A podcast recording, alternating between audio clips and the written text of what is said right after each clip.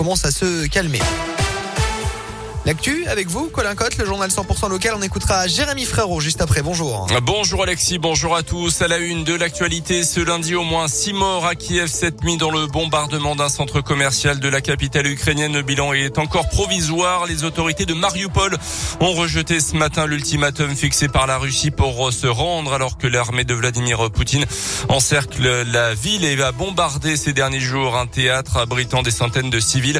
Une des plus grandes usines de d'Europe là aussi située à Mariupol, a été détruite ce week-end.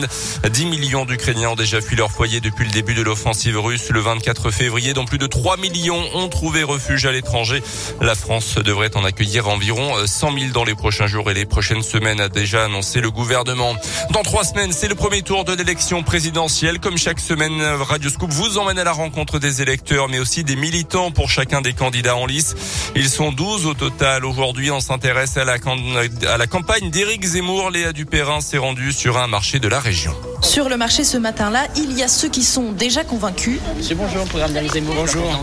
Ah, mon copain. Ah. je vous le prends au, retour. Vous le prenez au retour. Et puis ceux qui, à l'inverse, ne cachent pas leur franche opposition. Madame, un programme d'Éric Zemmour? Euh, Surtout pas. Ça va pas, non Extrême droite. Non, mais c'est quoi ça Mais on n'est pas comme ça, nous. Pas simple de convaincre pour Victoire 30 ans. Elle a rejoint le mouvement Reconquête au lendemain du discours de Zemmour à Villepinte. Globalement, la ligne générale que tient Zemmour, pour moi, c'est une vraie ligne de droite, c'est-à-dire une ligne qui est ni européiste, ni ultralibérale. Et c'est une ligne qui correspond vraiment euh, à l'idée du souverainisme de droite. Pour cette professeure de philosophie, l'ancien polémiste reste le plus convaincant. Zemmour a le courage de vraiment parler de l'identité et de la transmission beaucoup plus qu'au Rassemblement national, beaucoup plus que chez Dupont-Aignan et même, même Philippot. Elle regrette enfin l'absence de débat avec le président sortant. Un reportage à retrouver sur notre site internet radioscoop.com. Éric Zemmour qui demande à l'État de sévir après l'agression de plusieurs de ses militants vendredi. Certains ont été aspergés d'essence insultée aussi en marge du meeting ou lors du collage d'affiches.